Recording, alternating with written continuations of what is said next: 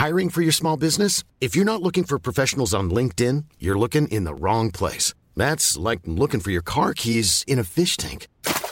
LinkedIn helps you hire professionals you can't find anywhere else, even those who aren't actively searching for a new job but might be open to the perfect role. In a given month, over 70% of LinkedIn users don't even visit other leading job sites. So start looking in the right place. With LinkedIn, you can hire professionals like a professional. Post your free job on linkedin.com/people slash people today. Bonjour à toutes et à tous. Bienvenue sur Clic en audio pour ce podcast Dans la légende présenté par Sébastien Abdelhamid qui analyse le succès des légendes de la pop culture de ces 30 dernières années. Tous les épisodes de Dans la légende sont à retrouver en podcast ici et sur toutes les plateformes d'écoute en ligne.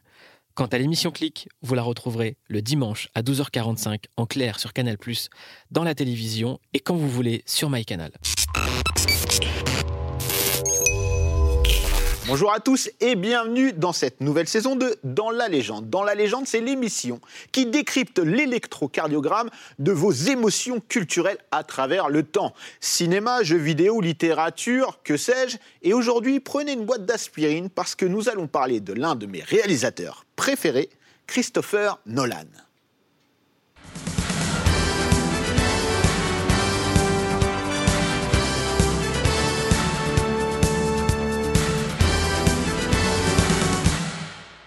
Et pour parler de Christopher Nolan, il fallait pas moins que des invités interstellaires pour évoquer le sujet avec moi. Et j'ai avec nous aujourd'hui Maximilien, journaliste, bienvenue. Bonjour, merci. Bonjour. Louis, rédac chef culture euh, à Combini, bienvenue également. Merci. Et Robert, alors critique, auteur, scénariste, bienvenue parmi nous. Ah, merci. Je suis très content de vous recevoir parce qu'aujourd'hui, on va parler d'un de mes réalisateurs favoris. hein, je l'assume euh, totalement, euh, on va dire, dans les réalisateurs contemporains.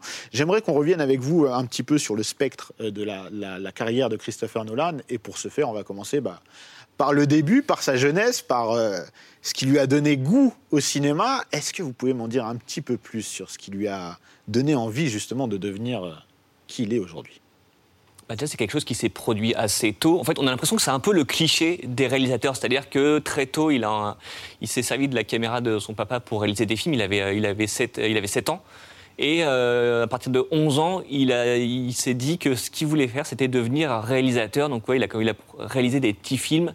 Il avait même fait un film euh, en stop motion, c'est-à-dire animé image par image, qui s'appelait Space Wars, qui est un hommage à Star Wars.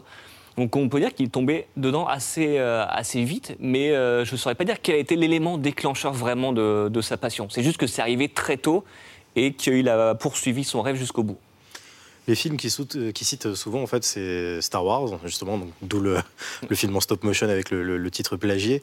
Et euh, 2001, l'Odyssée de l'espace, je crois qu'il a vu Star Wars en premier, et ensuite, justement, grâce au succès de Star Wars, ils ont ressorti 2001 à l'époque, et il a eu un, un coup sur coup de euh, bah, le, gros blockbuster et euh, le film, on va dire, euh, plus euh, communément appelé euh, d'auteur.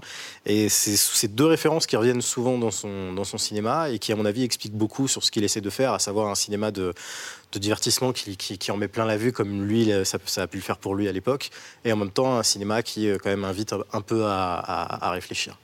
Le truc, le truc marrant, c'est que voilà, il découvre 2001 à 7 ans. Je sais pas, moi, j'ai pas vu 2001 à 7 ans. Je sais moi pas non plus. Moi, ça m'est arrivé et c'est très très compliqué. Ça doit être, je pense, pour un gamin. C'est qui a pas- déroutant. hein. ça va être déroutant de, de fou. En plus, le mec, euh, il est tout petit, il voit Star Wars et 2001 en même temps, il voit un grand film d'action, il voit un grand film d'auteur à côté, dans une dimension spatiale. Je pense que il, a, il y voit plein de choses et il se dit que le cinéma peut tout faire. Quoi. Oui, et surtout euh, deux films, euh, comme vous le, le notez, qui sont un petit peu euh, aux antipodes hein, dans, dans le traitement. Mais euh, tu parlais du, du stop motion et c'est intéressant parce qu'à l'époque, il tourne en super 8, si je ne m'abuse, ce, qui, ce qui est beaucoup plus facile pour faire du stop motion. Nous, on n'a pas eu forcément ce, ce format-là, puisqu'on est vite passé à la VHS. euh, voilà. Et, et je reviens sur Star Wars parce qu'il me semble qu'il passe sa jeunesse entre Londres et Chicago, et il voit en avant-première en fait euh, aux États-Unis euh, Star Wars qui va le marquer et, et qui va après spoiler à tout le monde euh, quand il va rentrer à Londres. Et il y a aussi euh, de, de- de- de ce que j'ai lu un cinéma aussi qui l'a influencé un petit peu plus tard, c'est le cinéma de Ridley Scott. Et il y a- c'est quelque chose moi que je trouve qui va se répercuter sur la carrière de, Nolan par la suite. Et donc on l'a vu, il réalise des courts métrages, il s'imprègne vraiment du cinéma de de, cette époque-là.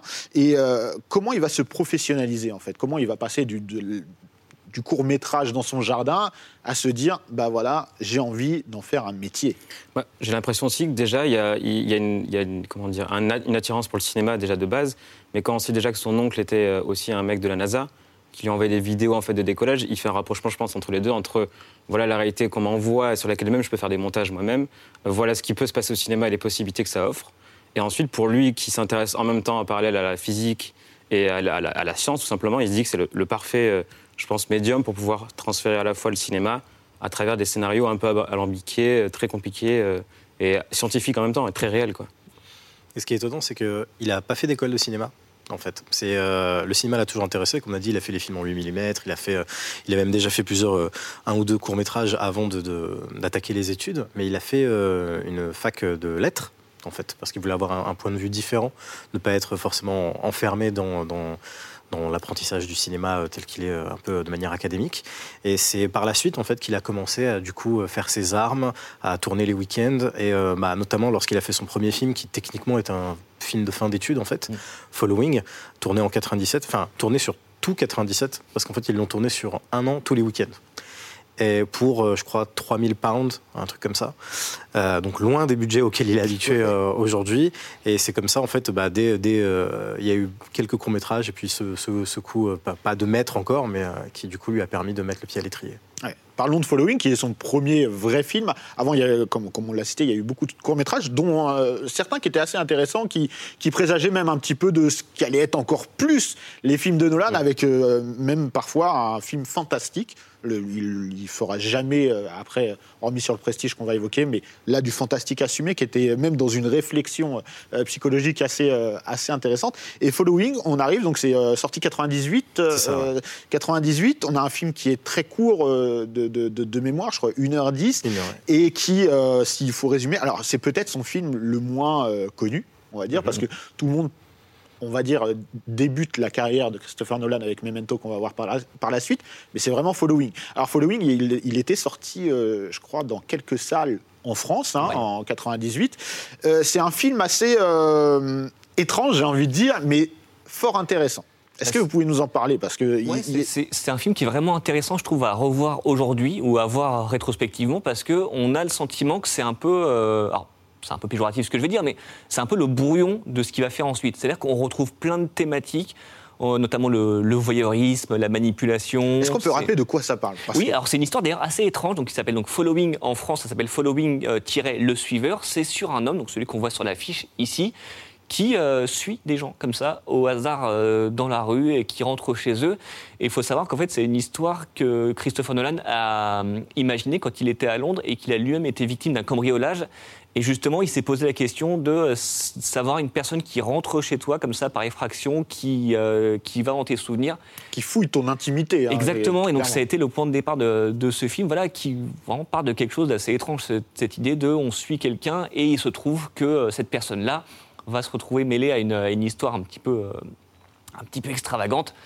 Et, euh, et voilà, en fait, donc on voit tout l'amour de Christopher Nolan pour, euh, pour le film noir, qui est, qui est vraiment son thème de prédilection, c'est-à-dire que tous ces films policiers des années 30, euh, qui même sont souvent organisés en flashback comme, comme celui-ci, donc c'est vraiment un... Voilà, il y a déjà une narration différente. Dans The Following, Oui. c'est ça qu'il faut dire. On est déjà, parce que Christopher Nolan casse la linéarité, Oui. j'ai envie de dire, de, de la narration. On, on retrouve déjà ça dans, dans The Following. Bah, ce qu'il dit, c'est ce qu'il avait dit, c'est qu'il avait été très très épaté par la, la structure narrative de Pulp Fiction de Tarantino, et dès son premier film, ça se ressent, sachant que le film est en noir et blanc, pour une raison assez euh, simple, c'est que Christopher Nolan est daltonien et que c'était lui le chef opérateur du film, c'est-à-dire que c'était lui qui filmait et que bah, pour pouvoir, euh, pour ne pas être gêné par le fait d'être daltonien, justement, il a tourné ça en noir et blanc.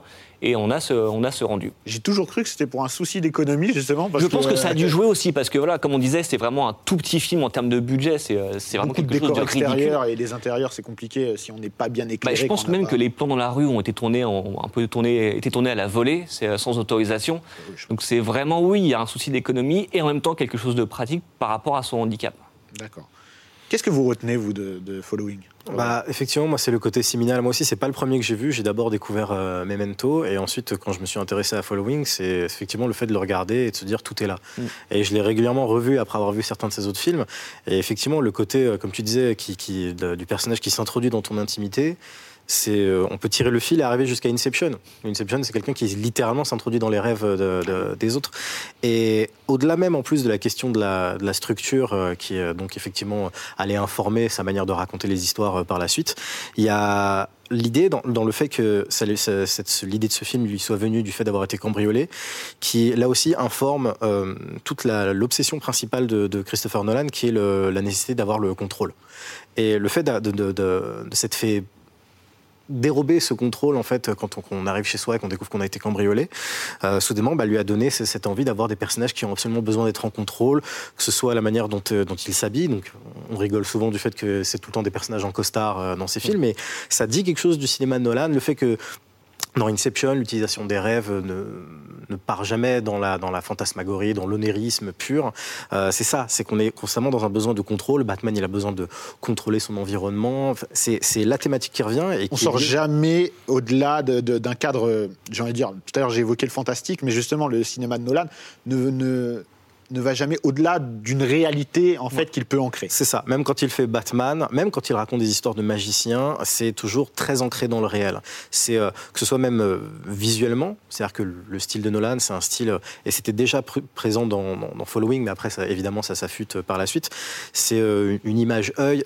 Aucun effet de style, il n'y aura pas de ralenti, il n'y aura pas de split screen, il n'y aura pas. Ce sera souvent de la caméra portée, ce sera souvent euh, un, un objectif qui se rapproche de, de- de l'œil humain. Et donc, euh, on est. euh, et dans la photo, encore plus ces derniers temps, depuis qu'il a changé de chef opérateur, on est dans quelque chose de, qui tend un peu vers le, vers, vers le gris. Alors, je ne dis pas qu'on est dans du frère Dardenne, hein, mais euh, mais il y a, il y a- il y a quelque chose de, de vouloir l'ancrer dans le réel, de ne pas vouloir euh, exagérer, de ne pas partir dans la fantasmagorie, de ne pas avoir. même quand ce sont des méchants de Batman, bon, bah, ils n'ont pas un, un gimmick. On n'est clairement pas chez Schumacher, on n'est même pas chez Burton non plus. Des choses qui ont pu dérouter à l'époque où, il a- où il a rebooté Batman.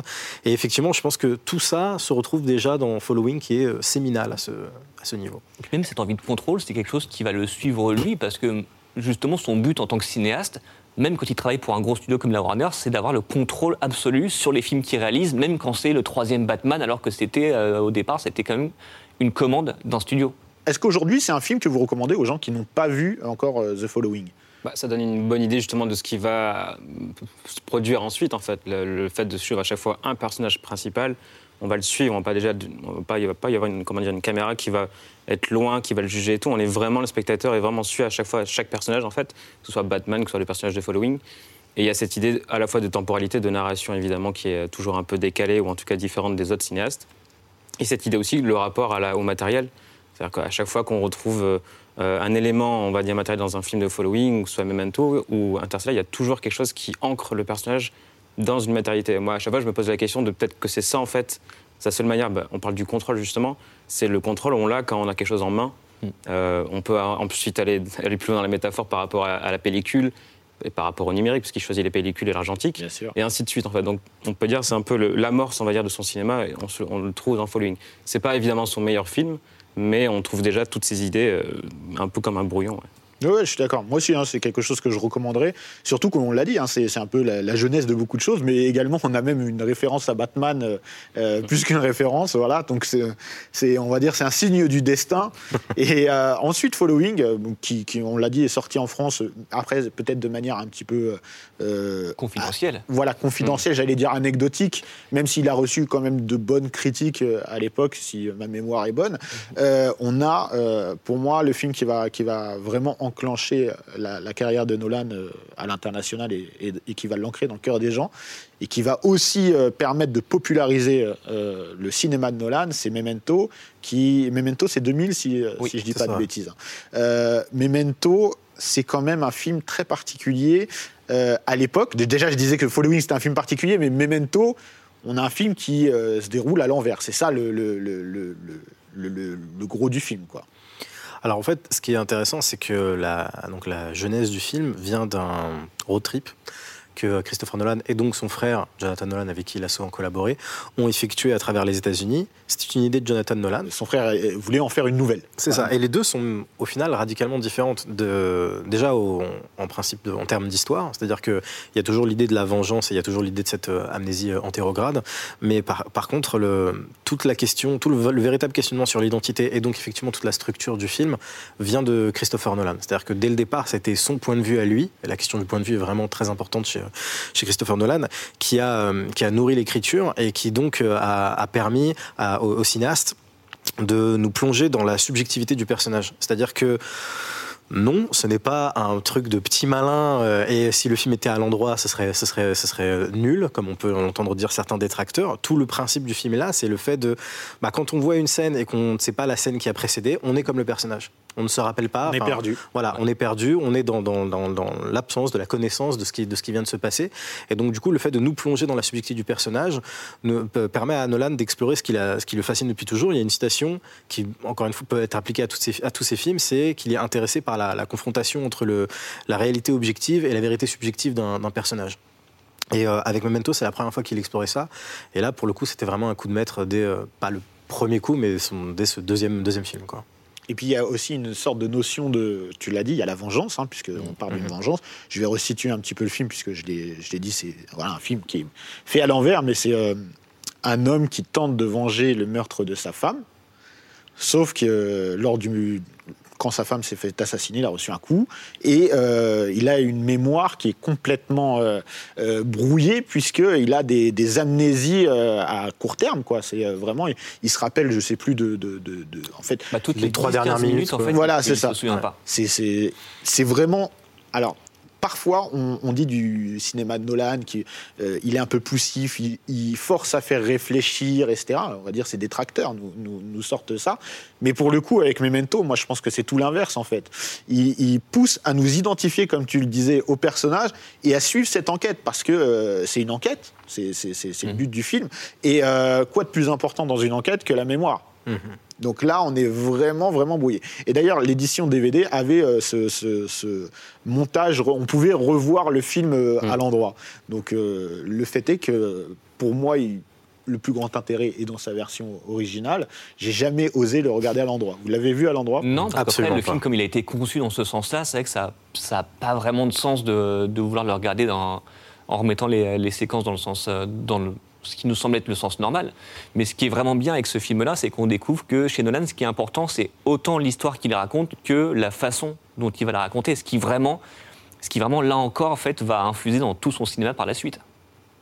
Clairement. Vous, Memento, c'est un film qui vous a marqué à l'époque? Ah, vraiment beaucoup. Moi, je l'avais découvert au Festival de Deauville à l'époque. Et donc, euh, je l'ai découvert euh, vierge de toute bande-annonce, de tout écho, de toute euh, réputation. Et c'était euh, c'était la claque. C'était, euh, OK, donc lui, c'est quelqu'un qu'il va falloir suivre parce que là, je viens de voir un truc que j'avais jamais vu jusqu'à maintenant. Quoi. D'a- D'ailleurs, vous vous êtes tous dit ça après, après Memento euh, sur Nolan. Vous vous êtes dit Ah, là, on a un réalisateur qu'il faut euh, Moi, surveiller. je l'ai vu un peu plus tard. Pareil, c'est le premier film de Nolan que j'ai vu, mais il y avait déjà eu des articles, je pense notamment dans, dans Ciné Live, où je savais que c'était quand même quelqu'un qui commençait à compter, mais après, quand tu vois Memento, tu comprends. Tu fais Ah ouais, d'accord. Ouais, J'avais découvert aussi après Insomnia, du coup. D'accord. J'étais un peu arrivé en retard et du coup, ça m'avait. euh, c'était comment dire C'était un peu dans, dans la même ambiance qu'Insomnia. Justement, on a un personnage qui est complètement perdu. Il y a la peur du temps en fait, euh, qui est qui est physique en fait. Vu qu'en plus il utilise le cinéma, on a on a quoi? On a une heure et demie à deux heures pour trouver justement qui est le meurtrier. On suit une personne, on est proche de lui, on est, on est dans ses baskets et on ne sait pas à quel point justement où est-ce que ça va nous amener. On a aussi peur que le personnage.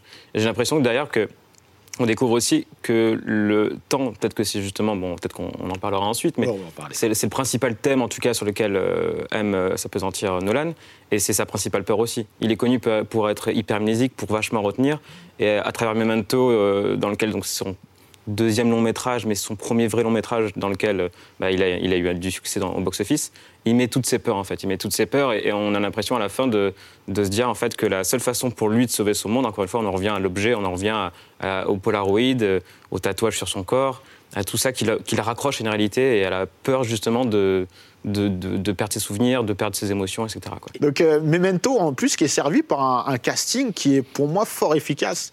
Euh, Il y a Guy Pearce, mais il y a aussi euh, euh, un très grand acteur à ses côtés. Je ne sais pas ce que vous en pensez, mais pour moi, il est exceptionnel dedans. Joe euh, Pantoliano. Pantoliano, merci. Qu'on qu'on a pu voir après aussi dans, dans- dans, euh, Soprano, notamment, euh, dans Les Goonies. euh, voilà. qui, était, qui était le méchant, de- un- l'un des méchants de Matrix aussi. c'était, euh, et le film joue clairement sur la connaissance qu'on a des rôles de Joe Pantoliano. Donc c'est aussi en ça que Nolan est intéressant, c'est qu'il aime bien en fait choisir des acteurs, mais dans des rôles auxquels on ne penserait pas forcément. Et justement, il- la manipulation, c'était un ses thèmes fétiche. Alors là, clairement, Memento, euh, Ah, c'est c'est- bourré de manipulation dans le récit et en même temps dans la façon dont Nolan euh, nous mène en bateau. Et justement, le choix d'un acteur comme John Pantoliano euh, et tous, euh, tous les rebondissements qui y a autour de son personnage, c'est clairement, euh, c'est clairement lié, je pense, à la connaissance que nous, on avait de ce personnage-là en tant qu'acteur.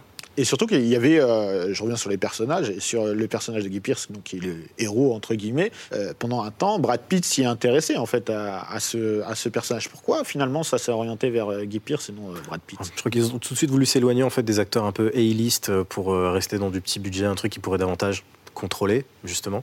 Et donc ils se sont intéressés je sais, à, des pers- à des acteurs comme Aaron Eckhart, Thomas Jane, et ils ont opté finalement pour, euh, pour Guy Pearce. ouais.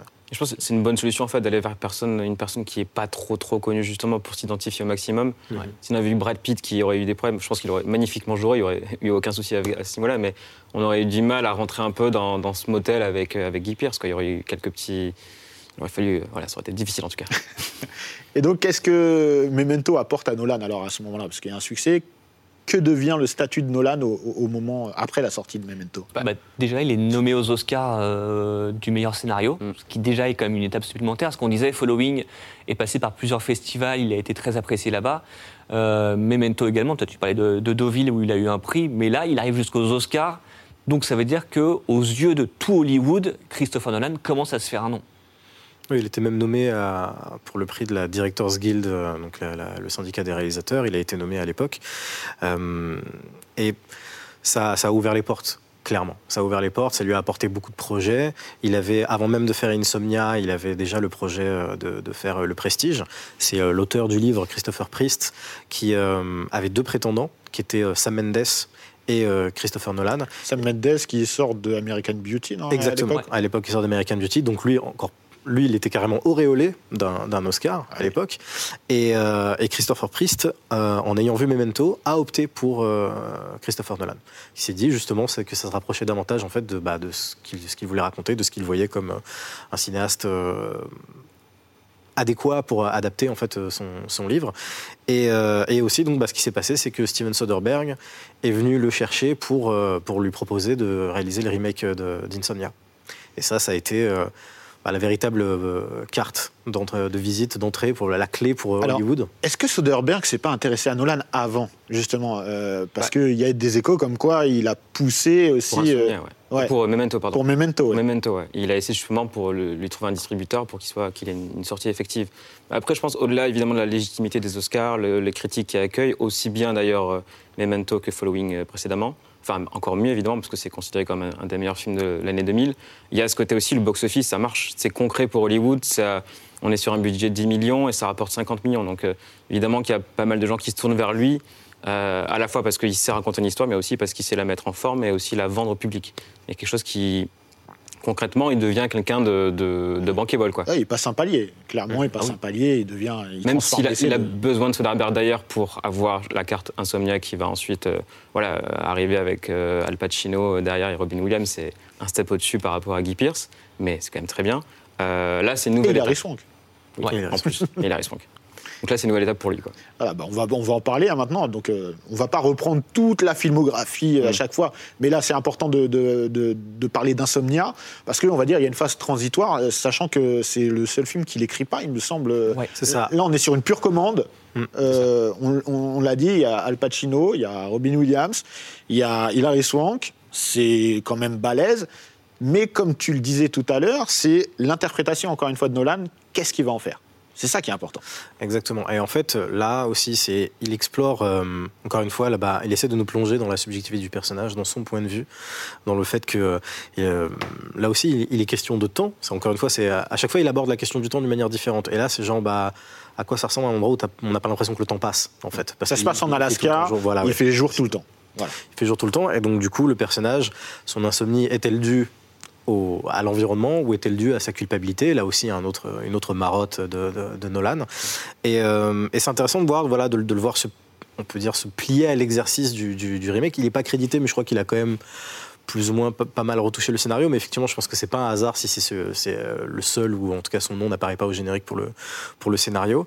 Et euh, c'est- très Nolan. Après, on va dire que si je, si je voulais pinailler, il y a clairement l'impression de, de, de le voir faire un film entre guillemets un poil plus conventionnel pour montrer justement au studio qu'il est capable. faire. Mm. Voilà, exactement. Donc euh, c'est un des rares Nolan donc où il y a quasiment pas de flashback. On est sur des très très brefs flashbacks en fait, euh, des, des petits inserts comme il y en avait souvent dans la première partie de sa carrière, qui, qui figurent la mémoire justement. Mais euh, mais sinon il se il- voilà, il essaie vraiment de, de respecter le cahier des charges, de, de, de livrer le, le- le- le- une, bo- une bonne copie. Et, euh, et, et- et ça a été vraiment le, tournant parce que c'était donc la première fois qu'il tournait avec pour le studio de la, la Warner. Il va s'en Et, découler une relation voilà. exceptionnelle. Euh, Insomnia, film euh, pour vous marquant de la, de la filmo de Nolan Alors, moins Ou plus anecdotique Enfin, Ouais, plus alors, anecdotique. plus anecdotique, Non. non. mais effectivement, moins en tant que film, et plus, comme tu disais, pour ce que ça va préfigurer. Parce que vraiment, tu parlais de carte de visite. Là, c'est clairement ça. C'était pas vraiment un entretien d'embauche pour Batman, mais ça a eu le même résultat. C'est-à-dire que la Warner euh, s'est rendu compte que oui, le mec était doué, oui, le mec pouvait travailler pour eux. Et après, quand il vient les voir pour, euh, pour, pour rebooter la saga Batman, je pense qu'il ouvre les portes en grand. Mais ce qui est intéressant, c'est que donc c'est son seul film de commande, on va dire, de Mhm. toute sa carrière, et il a réussi quand même à l'adapter à son, à son cinéma et à ses envies. Donc à la fois, il se soumet à un système qui est le système hollywoodien avec un remake d'un film norvégien, et en même temps, il, alors en passant, il a Al Pacino, Hilary Swank et Robin Williams, qui est quand même Accessoirement, ça, ça peut servir. Trois Ça peut servir. je pense que ça peut être un poids et à la fois une carte de visite comme à la fois quelque chose où il peut s'effondrer face à eux. Quoi. Ah, il peut se faire à manger, clairement. Pour Bah, Al Pacino, ça ne doit pas être évident. Robin Williams aussi, surtout dans un rôle aussi sombre, quand même, qui, euh, euh, à contre- sur le papier, c'était vraiment l'événement. C'était d'avoir Robin Williams dans le rôle du méchant. Donc ouais, si tu, si tu diriges tout le monde euh, mal, bon, bah, ça, ça se retourne contre toi. Mais c'est vrai qu'après, donc, on- on repart vers quelque chose de. C'est assez classique. C'est, euh, mais, mais il coche les cases en fait de tout et parfaitement pour rentrer dans l'industrie et ensuite arriver à ce que la Warner comprenne ses intentions, accepte ensuite de rebooter euh, Batman. Ce qui est quand même une, une envie. euh, On, on va y venir, on va y venir avant. de- voilà, parce que c'est c'est quand même le, le- le pont est, est magnifique, quoi. Mais avant de venir à, à Batman, j'aimerais qu'on revienne sur euh, parce que Christopher Nolan n'est pas seul, on l'a évoqué, il y a son frère, un de ses frères, et il y a aussi son épouse euh, Emma Thomas, qui est sa productrice euh, sur tous ses films, il me semble. Euh, j'aimerais qu'on revienne sur ce trio, parce que j'ai j'ai dit un de ses frères, parce que Accessoirement, il y a un autre de ses frères qui est dans une sombre histoire de meurtre qui est euh, au, au Nicaragua, non, au Costa Rica, pardon. Euh, très, très sombre, mais c'est pas celui-ci. donc, euh, donc voilà, là on a une sorte de triforce en fait, parce qu'on on en parle moins au début et on va les voir beaucoup plus euh, présents par la suite. Est-ce qu'on peut raconter l'histoire de, de- de- avec son épouse déjà, parce que c'est une belle histoire. Bah, Emma Thomas, c'est sa compagne depuis l'université, en fait. Donc elle a été là dès le départ, dès qu'il a fallu, euh, je pense, trouver euh, bah, les moyens, les ronds, le matériel, etc., pour réussir à faire un film. Des courts-métrages, déjà, dans, un, premier temps. Elle était là, et je pense qu'elle n'a pas quitté. Encore une fois, je, je, pense que c'est cette nécessité d'avoir le contrôle euh, absolu, où il sait que, bah, du coup, ça reste une affaire de famille. Euh, Christopher Nolan, c'est un de ses réalisateurs, il n'y en, a- il y en a pas des masses. Il y a Guillermo del Toro, par exemple, est comme ça, qui ne veut pas, par exemple, de seconde équipe sur ses tournages, parce qu'il veut tourner chaque plan du film. Il veut pouvoir le maîtriser de A à Z. Et voilà, le fait de pouvoir faire, bah, d'en faire une affaire de famille, que ce soit avec Emma Thomas qui est là sur chaque film, ou donc sur, avec son frère Jonathan Nolan qui a coécrit la moitié ou presque de, de ses films, c'est que voilà, ça reste quelque chose qu'il peut contrôler, qu'il peut maîtriser de, de- de bout en bout. Je pense qu'il y a un, partenariat qui fonctionne euh, et qui du coup même se retrouve parfois dans certains de ses films. On l'accuse souvent d'avoir recours dans, son écriture à ce qu'on appelle la woman in the fridge, à savoir que ça commence souvent avec le meurtre de, la femme du personnage principal comme motivation. Et c'est intéressant de voir que par exemple à partir du prestige, et ça se retrouve également dans Inception, c'est souvent la partenaire qui est perdue. C'est que c'est non seulement l'épouse du personnage, mais également sa partenaire. Et je pense que là aussi, Louis le disait tout à l'heure, c'est une de ses peurs. C'est pas, c'est pas juste effectivement un, un artifice scénaristique, on va dire, pour, pour, pour faciliter l'écriture. C'est également une peur profonde, je pense, de Christopher Nolan. S'il perdait euh, Emma Thomas, s'il perdait sa, sa principale euh, coéquipière, collaboratrice, ce serait une, une grande perte. Quoi. Et est-ce que vous pensez que le cinéma de Nolan est mieux quand il est accompagné de son frère au scénario? C'est difficile à dire. Parce qu'il a fait des très bons films avec euh, Jonathan Nolan. Euh, on parlait du Prestige notamment, ou même il a coécrit les deux derniers Batman avec lui. Mais après, euh, en solo, Christopher Nolan, il a, fait Inception, il a fait Dunkerque, il a fait Tenet. Donc c'est quand euh, ce sont des plus gros films. mais euh, on sent pas vraiment une grosse différence finalement entre, euh, ce qu'il a coécrit avec son frère et ce qu'il a coécrit tout seul. Parce que son frère n'existe pas que via euh, le prisme de Christopher Nolan. Il existe individuellement, et notamment Westworld, oui, bah euh, Person of Interest. C'est aussi pour ça qu'ils ne travaillent plus ensemble pour le moment. C'est qu'en fait, son frère est parti, est parti s'occuper de séries. C'est pas juste ils se sont brouillés ou non, Christopher a dit c'est bon, tu m'as bien aidé au début, maintenant, maintenant bye bye.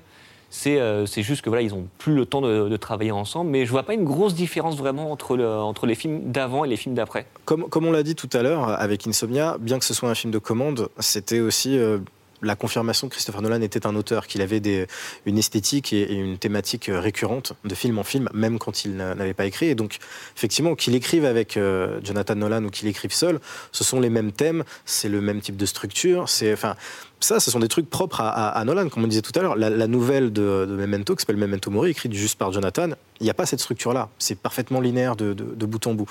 Donc, chacun a son Nolan préféré. Donc oui, j'imagine que ceux qui préfèrent euh, le Prestige ou euh, Dark Knight vont dire bon bah les meilleurs c'est ceux euh, coécrits par Jonathan Nolan. Moi, pour ma part, mon préféré, c'est Inception, donc j'aurais tendance à dire non, pas nécessairement. Moi, je, les, aime tous. Et après, effectivement, je trouve que dans la dernière partie de sa carrière, Christopher Nolan a poussé vers une certaine radicalité avec Dunkerque, où il y, a des côtés presque enfin, expérimentaux et même jusque dans Tenet. Et ça, je ne sais pas si c'est quelque chose qu'il aurait pu faire s'il coécrivait ou pas. Très bien. En tout cas, ce, qui, est intéressant de voir, c'est que les deux ont su exister de manière euh, euh, indépendante et avec euh, autant de, qualité et de talent des deux côtés. Donc on l'a dit, après Insomnia, il y a évidemment Batman. Là, on va s'attaquer quand même à quelque chose de, balèze. Et quand je dis quelque chose de balèze, c'est aussi pour lui.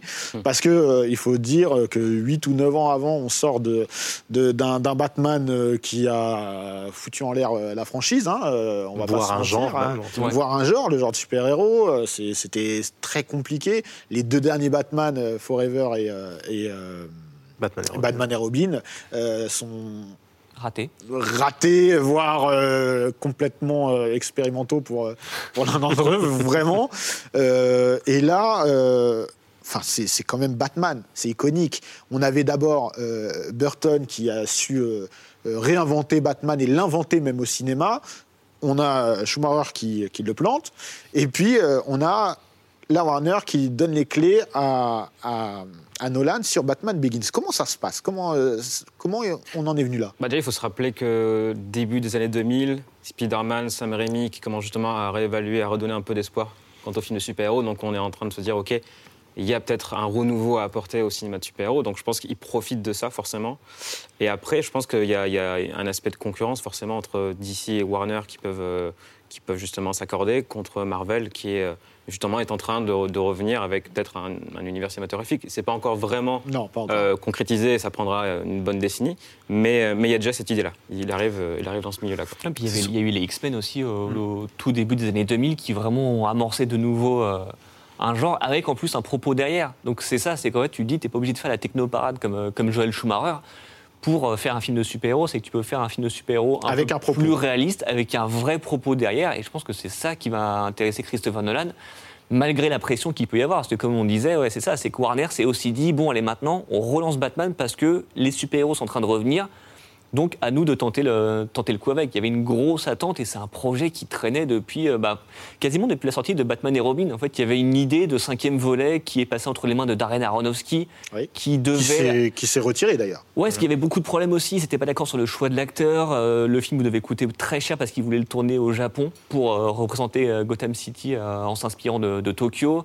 Il devait s'inspirer de Batman année 1, le célèbre comic book de Frank Miller. Ça a été très très très compliqué quand même avec euh, les studios. Il y, a, eu la question de Clint Eastwood un moment qui s'est posé pour un Batman vieillissant. Donc je pense que c'était pour une adaptation du dessin, animé Batman la relève. Donc le projet quand même a mis longtemps à se dessiner jusqu'à ce qu'ils arrivent à, Christopher Nolan.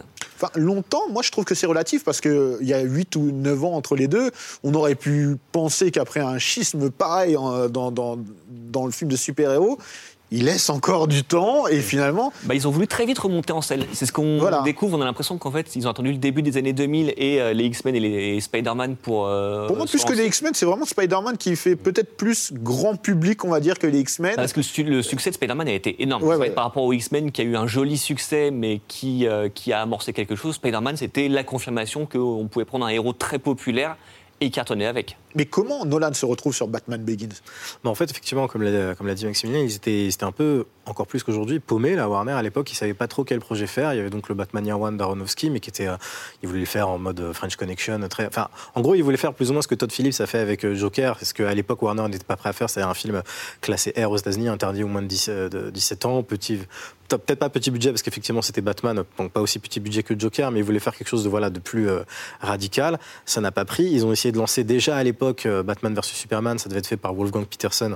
Euh, ça- ça- ça- il y avait même des acteurs qui avaient été castés à l'époque. Il y avait déjà Ben Affleck, mais en non Jude Law, je Non, il y crois. avait Jude Law y avait Jude et Law et Colin Colin Farrell. Farrell. Et effectivement. Et donc euh, voilà. Et il y avait, il y a eu un projet de l'adaptation de Batman Beyond, la, la- la série animée. Il y avait, enfin, et Nolan vient les voir en 2003 avec son pitch et, euh, et il les a convaincus. Donc euh, C'est Nolan qui va voir Warner, ça. qui va voir la Warner et qui propose Batman Begins. C'est ça. Donc c'est- même pas un film de commande, c'est vraiment ce- son envie. Il met de côté euh, le prestige qu'il avait déjà dans, dans- dans- dans sa besace euh, de- Depuis. depuis. un moment, voilà, pour battre le fer euh, quand il était chaud, juste après Insomnia. Il a dit voilà, je peux faire euh, Batman, je vais le faire comme ça. Et ils ont, ils ont dit, euh, ils ont dit banco. Ils y ont Ce qui est intéressant, c'est qu'il voulait faire aussi un, un biopic, un film sur Howard Hughes. Au même moment, il y a DiCaprio, il y a DiCaprio, pardon, Scorsese qui fait The Aviator, forcément, donc il laisse de côté. Et on peut vite faire le parallèle entre euh, comment dire, la figure de Batman et la figure de Hughes, qui sont des grands industriels, qui ont aussi chacun à leur façon des, des problématiques, on va dire, très personnelles. J'allais dire des tocs, mais oui, des c'est un peu ça. tocs, ouais. Euh, et c'est vrai qu'il a- il arrive avec cette idée de Batman Begins, et surtout, il vend pas un côté mercantile en mode je vais faire trois films. Il y a ce côté genre on fait ce film, on verra s'il y en aura des, des suivants ou pas, mais c'est pas du tout indiqué que ça va être un reboot euh, ni, euh, ni une trilogie. Alors que la fin de Batman Begins annonce une suite. Oui. Et, clairement. de- et pour le coup, excuse-moi, euh, assez intelligemment, et euh, on se dit, euh, bah, c'est plutôt cohérent.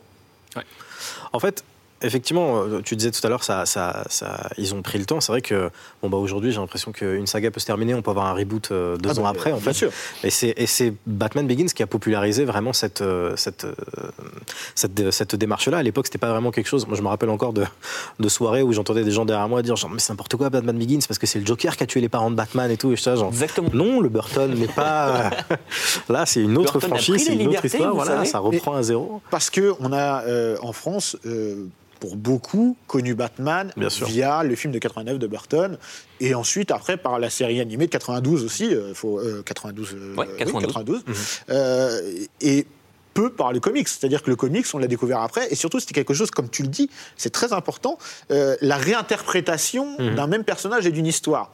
Donc, euh, et même là, Nolan euh, va prendre des libertés euh, euh, sur euh, le, le meurtre des parents de, de- de Bruce Wayne. Il y a plein de choses où on se dit, mais non, euh, c'est pas ça, c'est pas comme ça. Bah, en fait, il y a, y y eu évidemment non seulement déjà en comics, il y, a, y avait, avait plusieurs décennies en fait déjà d'histoire, il y a eu même plusieurs réinterprétations déjà dans la bande dessinée en fait. Évidemment. Mais effectivement, là, il, il prend le parti bah, de le faire.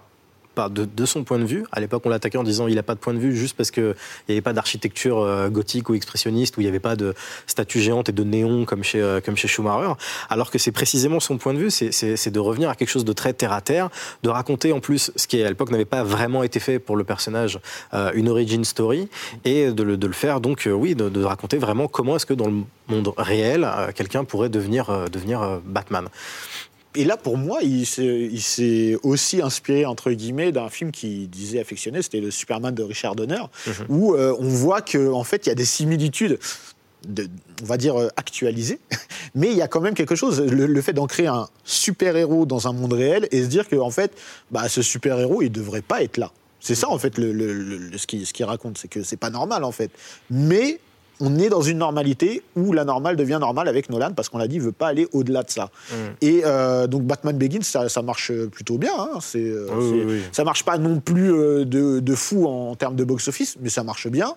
Et euh, après, on arrive à peut-être, à mon sens, le meilleur Batman de Nolan. On arrive à Dark Knight, euh, mais entre-temps, c'est, entre-temps, il fait le prestige. euh, Ouais. et- Enfin, voilà, après enfin. l'avoir repoussé, repoussé, c'était peut-être même d'ailleurs l'une des conditions pour qu'il réalise Dark Knight.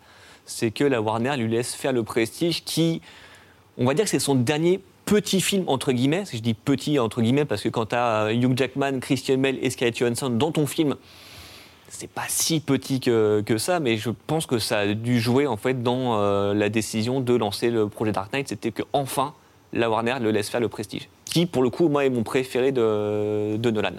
Alors, euh, comme je te le disais hors antenne, le Prestige, c'est peut-être euh, le plus surprenant de voir en préféré de Nolan. C'est pas celui auquel la, la plupart des gens pensent quand on parle de Nolan. Mais c'est euh, un film intéressant. Euh, c'est un bon film, euh, à mon sens, qui a des défauts. Après, on peut en discuter. Mais ce qui est intéressant aussi, c'est que c'est le seul film qui a un parti pris fantastique, assumé, et qui nous fait mentir sur certains points qu'on a évoqués tout à l'heure. Mais cette excursion, on va dire, il l'a fait une fois et pas deux, quoi. Bah, c'est même, euh, on pourrait même aller encore plus loin parce que le, film donc, qui raconte la rivalité entre deux euh, prestidigitateurs euh, de, l'Angleterre victorienne peut se lire comme une métaphore du cinéma où vraiment on a la, bataille entre un, donc un prestidigitateur dont on nous dit qu'il n'aime pas enjoliver vraiment ses shows et de l'autre côté vraiment un showman joué par Hugh Jackman qui a fini par jouer dans The Greatest Showman et qui a vraiment cette nature-là de, de mec qui aime faire le, spectacle. Et donc on a un peu l'opposition entre deux cinémas, potentiellement entre deux facettes de Christopher Nolan, celle qui serait peut-être plus intéressée vers des films, voilà, les petits films, les Memento, etc. Et l'autre qui donc depuis quelques années ne fait que des blockbusters. Et, euh, et même au-delà de ça, il y en a un qui va jusqu'à bah, corrompre son, son, âme. Je ne vais, vais, pas spoiler le film, mais du coup, l'incursion du fantastique devient comme une espèce de, de, ligne, qui a, de, limite qui a été franchie, qui peut même d'ailleurs se lire par l'utilisation d'effets spéciaux, quelque chose que, enfin d'effets visuels, quelque chose que Nolan euh, rejette. Donc il y, a, effectivement le fait que le, fantastique ait été franchi et, vu comme quelque chose de mal, en fait. Donc ceci explique peut-être cela sur, sur euh, ce que Nolan essaie de dire au travers du film, entre autres. Et puis il y a aussi toute une, euh, tout un discours en fait sur, euh, sur l'art en général, sur, les sacrifices que tu es prêt à consentir pour un art. Et je pense que Christopher Nolan, c'est lui qui parle à ce moment-là, en fait, c'est qu'il s'investit à fond dans ses films. Il a l'air de dire en fait qu'il donne tout pour, euh, pour ses films comme l'un des personnages dans le film. Et c'est en ça que je trouve le film vraiment intéressant, c'est que... Il est personnel. Ouais, c'est un film très personnel. Et en plus, il l'a coécrit avec son frère. Ce qui, quand tu vois le film, et certains de ces twists, tu te dis ah oui d'accord ça, fait vraiment ça fait vraiment écho à ce qui s'est passé en, coulisses. Et je trouve que c'est vraiment un film là qui au-delà des twists parce que c'est un film sur la magie et qui dès le début te dit ça va être organisé comme un tour de magie. Il va y avoir des trucs vous n'allez pas les voir mais vous allez essayer de vous allez essayer de deviner. Je vais vous berner, vous allez voir. Donc effectivement ça fonctionne, c'est un vrai tour de magie, mais il y a un propos derrière. Et c'est en ça, moi, je trouve le film vraiment euh, intéressant. Et ce que tu disais sur les deux facettes du, euh, de Christopher Nolan, c'est exactement ça. C'est qu'à la fois, il y a un personnage très cérébral et un personnage qui, vend, qui se vend très bien. Et c'est ce que Nolan après euh, va faire avec ses films suivants, et notamment, notamment Inception ou Dark Knight, où à chaque fois les bandes annonces de ses films tu te dis ah ouais, ah, j'ai envie d'y aller là. Bah, justement, on va y aller parce que bah. malheureusement, et on n'a plus beaucoup de temps et on n'est même pas arrivé aux trois quarts de ce qu'on voulait raconter. On va terminer, devoir conclure avec Batman, même si j'ai envie d'en de, dire beaucoup de choses parce que euh, on, va aborder d'abord euh, Dark Knight et on va peut-être coupler avec euh, Dark Knight Rises. Mais pour moi, Dark Knight est mon préféré. Mhm. Et là, on a un Batman qui le ancre dans une réalité post-11 septembre, euh, très marqué, euh, très noir aussi, hein, un personnage de, Bruce Wayne au-delà de Batman qui, qui, est intéressant. Et on a peut-être euh, aussi une des plus belles interprétations du Joker, ce qui, mhm. ce qui, ce qui en fera après aussi peut-être une des parts du succès de, de, de ce Batman-là. Et on a oublié de dire aussi, c'est que les Batman, il est parti chercher quelqu'un d'important pour moi, c'est David S. Goyer qui, euh, qui est le scénariste de coup pour coup. Je pense que personne ne va citer ce film à part moi, mais euh, aussi euh, les Blades, hein, les Blades entre autres. Il a réalisé le troisième d'ailleurs. Il a réalisé le troisième, et donc il avait cette caution pour, pour être ancré aussi à la partie comics, parce que voilà. Donc rapidement, je, suis désolé d'employer ce terme pour parler de Dark Knight et Dark Knight Rises. Euh, qu'est-ce que ça change en fait, Dark Knight? Il y a vraiment, c'est le, film, je pense, il a, il a tapé dans, l'esprit du temps. Euh, non seulement parce qu'effectivement on était donc là vraiment de plein fouet dans la vague des films de, enfin dans le renouveau de la vague des films de super-héros. C'est, il sort la même année que le premier Iron Man, donc il n'y avait pas encore Marvel Studios qui était la force de frappe euh, commerciale qu'elle, est aujourd'hui. Et en plus, elle arrive euh, donc encore pas très loin après le 11 septembre et devient un film symptomatique de, de, de son époque, de par son genre et de par son propos. Et, et effectivement, comme tu le dis, l'interprétation du Joker sublimé par le fait qu'on on, l'a découvert à, titre posthume euh, suite, suite à la mort de, de, Heath Ledger, rend le film un peu unique. Le succès qu'il a connu était sans précédent pour un film aussi euh, noir, aussi, euh, aussi, aussi, comment dire, sérieux même, on, peut dire. Enfin, on a, on a du mal à s'imaginer qu'un film avec ce ton-là puisse fonctionner aujourd'hui et, et devient pour le meilleur et pour le pire, une, influence à suivre. Tous les films euh, un peu euh, euh, dark and gritty, en fait, qu'il y a eu par, par, la suite, les adaptations noires ou réalistes qu'il y a eu par la suite n'ont pas eu le même succès, enfin n'ont pas eu la même réussite artistique ni même commerciale. Mais là, il y, a clairement quelque chose où il, érige. À l'époque, il y avait des comparaison hyperbolique avec euh, le, parrain, c'est un peu le parrain du film de super-héros. Mais il y a surtout beaucoup d'hommages aussi, euh, Michael Mann dedans. Euh, Exactement. c'est clairement l'influence revendiquée de ce film. Il y a quelque chose de Mais très entre autres, le parrain, je suis complètement d'accord. Hein. Il y a aussi, mm. pour moi, c'est un mélange de hit et du parrain. Mm. C'est ça. En fait, vraiment, c'est comme tu disais, il a partagé son enfance avec entre le Royaume-Uni et les États-Unis, et notamment Chicago. Et le fait d'avoir choisi Chicago pour être la doublure de Gotham dans ses films fait qu'il ramène tout de suite quelque chose de personnel. Mm. Et au travers de ces trois films, il va raconter aussi l'histoire d'une ville, et donc d'une ville bah, qui devient une espèce de de, parabole un peu de, de l'Amérique de, New York et donc de l'Amérique post-11 septembre et comment euh, un personnage et une ville vont devoir se reconstruire, faire face à la peur. C'est les mêmes, c'est les trois mêmes thèmes un peu qui, qui, qui, gouvernent les trois films, que ce soit donc avec le personnage de l'épouvantail et de la technique utilisée par Razal Ghul, le méchant du premier, que ce soit donc euh, clairement ces méchants font plus figure de terroristes, le, ah oui, bah, Joker et Bane, voilà, qui incarne une espèce d'insurrection sociale et d'instrumentalisation de, des masses. Là aussi, ce sont toutes les peurs de, de, Christopher Nolan qui a toujours dit que ça, une de ses peurs principales c'était le chaos. Et à chaque fois, c'est le chaos qui met de manière différente. Mm. Et comment est-ce que euh, un peuple doit y résister, justement, et ne pas euh, euh, succomber à ses plus bas instincts, comme a pu le faire l'Amérique après les attentats du World Trade Center? Ce que je trouve intéressant, c'est qu'il choisit un, super-héros qui n'en est pas un, en fait, qui n'a pas de super pouvoir. Pas de pouvoir. Donc c'est encore plus facile de s'identifier à une, créature telle que celle de Bruce Wayne. Et il l'implique dans une réalité qu'on connaît tous. On voit plus la ville de Chicago que la ville de Gotham, presque. Surtout filmé d'une manière euh, où on voit Hit de Michael Mann et on voit un braquage dès le début. Ça aurait pu être le début de Hit, d'ailleurs, d'une ah manière ou d'une autre, avec le Joker ici. Et donc, il y, a déjà cette couche de. On, est, on suit un personnage qui nous est proche, même si évidemment c'est un milliardaire et qu'il est très loin par rapport à ça euh, financièrement. Cette thématique, d'ailleurs, on la retrouve dans le, dans le dernier, dans Rises. Mais il y a cette idée aussi que, oui, il y a cette peur qu'on voit dès Batman Begins.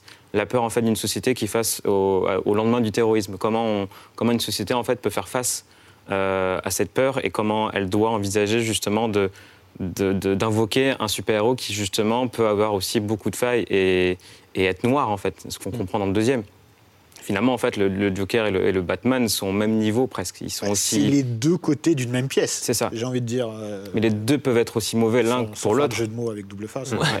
Je pense ça. Mais non, mais c'est exactement ça. C'est que Batman est presque un anti-héros dans le film. Et justement, l'intérêt aussi de Christopher Nolan, c'est que c'est quand même un personnage qui est euh, mu par une idée de vengeance au départ, ce qui vraiment s'inscrit complètement dans le cinéma de Nolan. On parlait de Memento notamment. Et là, Batman, en fait, c'est vraiment, on est vraiment dans ce prolongement. Et justement, tous les films montrent un peu un personnage qui marche sur la ligne entre la justice et la vengeance et avec des frontières un peu floues, qui franchit des fois, il met un pas dans un camp, il met, un pied dans l'autre. Euh, c'est vraiment un, personnage très nuancé, en fait, le Batman de Christopher Nolan. C'est pas le super-héros euh, parfait, sans faille qu'on aurait pu imaginer. Oui, c'est ce qui l'intéressait. Donc, euh, je pense que ça, ça, ressemble à, encore une fois, à tout ce qu'il a posé comme base auparavant.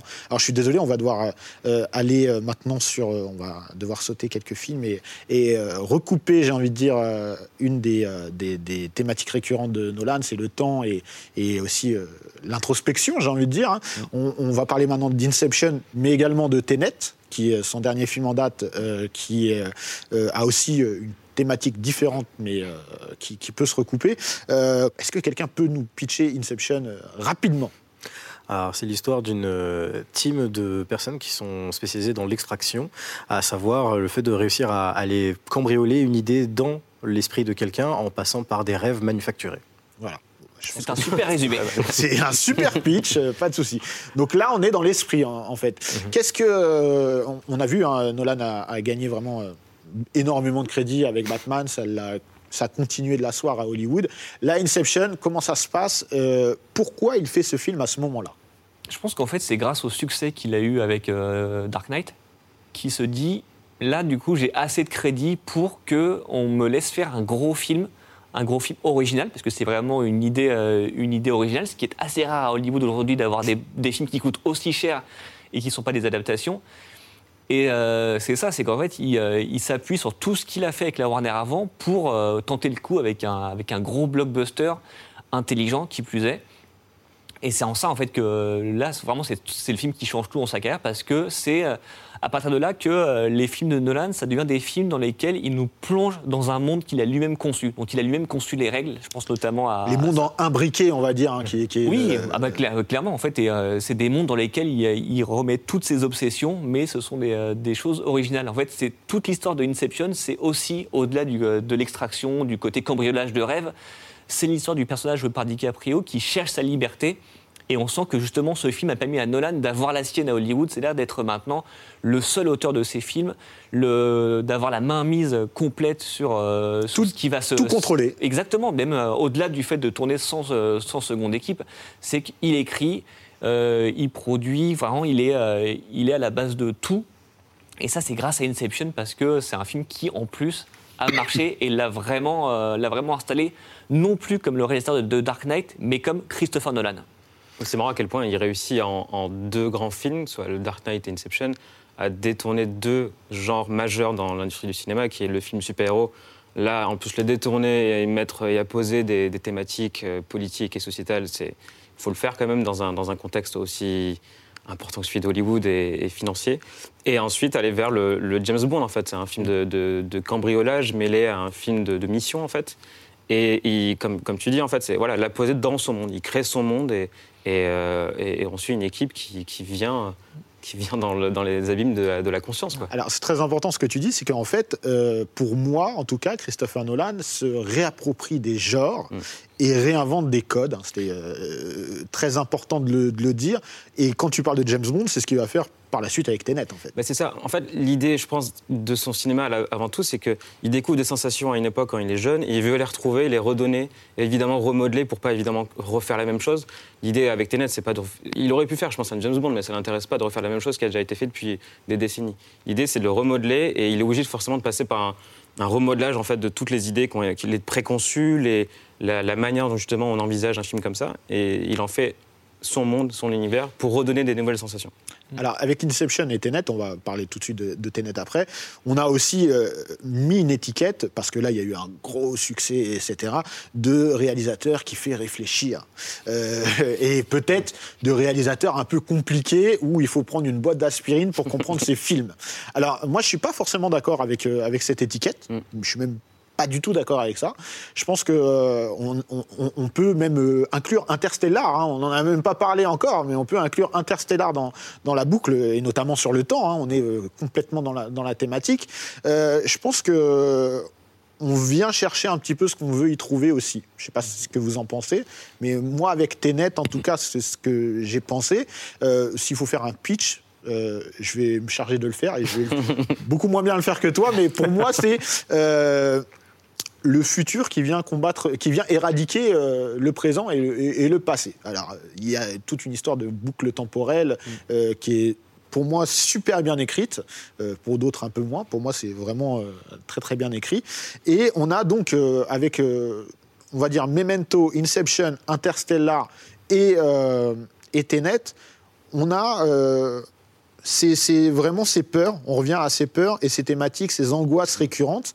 Et là, il arrive à en faire quelque chose finalement qui est accessible à tous et qui nous permet d'y trouver chacun ce qu'on veut y trouver. Ce que je trouve génial, c'est la phrase qui met en valeur plusieurs fois dans Tenet, c'est euh, n'essayez pas de comprendre, Oui. essayez de ressentir. Dès le Ça, début. c'est Dès le début. Mais en fait, ça pourrait se faire en fait, pour tous ces films d'Interstellar qui traitent de la science-fiction, qui pourrait être un élément un peu réverbatif pour certaines personnes, mais il met du drame, il met de l'émotion, et on suit une famille, on suit un père.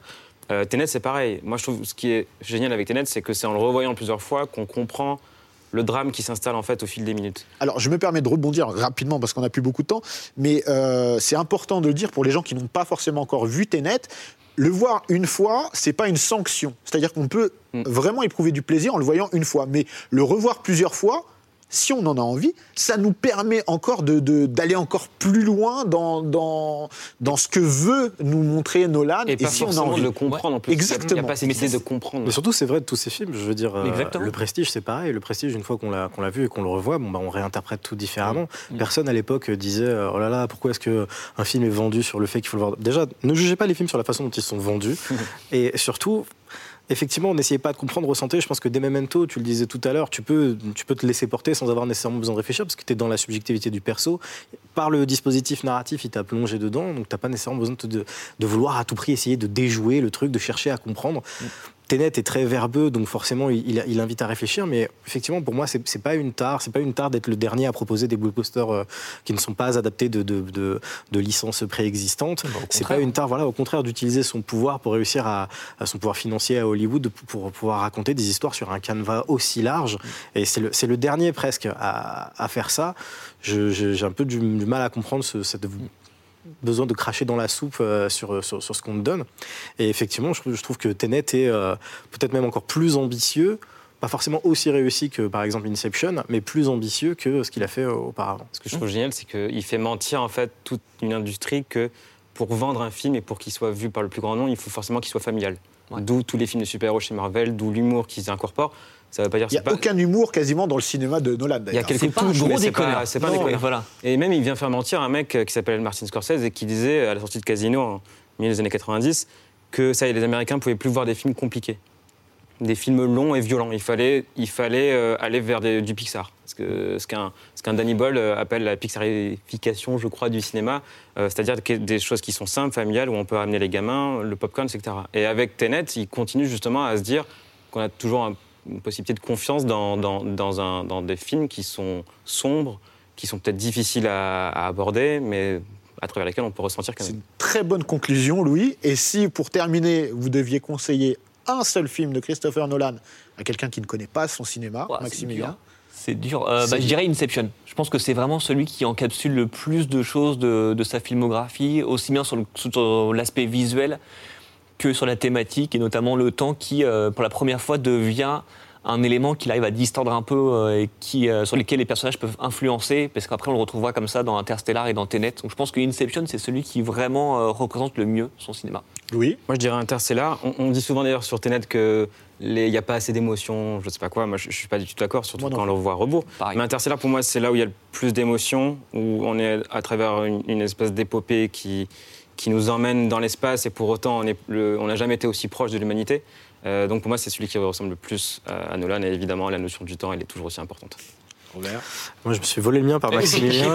j'y pensé en plus, je me suis dit, ah, Donc, mais effectivement, Inception et son, et son film Somme est vraiment celui où je trouve que, voilà, comme on a dit, il emmène dans son monde et il nous montre vraiment toutes ses peurs, toutes ses obsessions et comment il arrive même à les résoudre. Et je pense à aller au-delà et à dépasser un cap.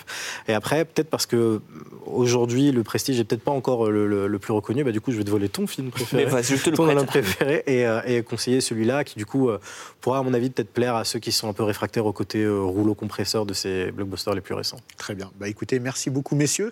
Malheureusement, on n'a pas pu tout évoquer, mais on, se l'est dit avant, ça va être très très dur d'évoquer tout le spectre de Christopher Nolan en une heure. En tout cas, c'était un plaisir. Et nous, on se retrouve très bientôt pour un nouvel épisode de Dans la légende. Merci d'avoir écouté ce podcast. N'hésitez pas à vous abonner pour ne rater aucun épisode. Dites-le à vos amis et vous ferez encore plus d'amis. Vous pouvez retrouver tous les épisodes de Dans la légende en podcast ici et sur toutes les plateformes d'écoute en ligne ou à la télé sur la chaîne Click TV.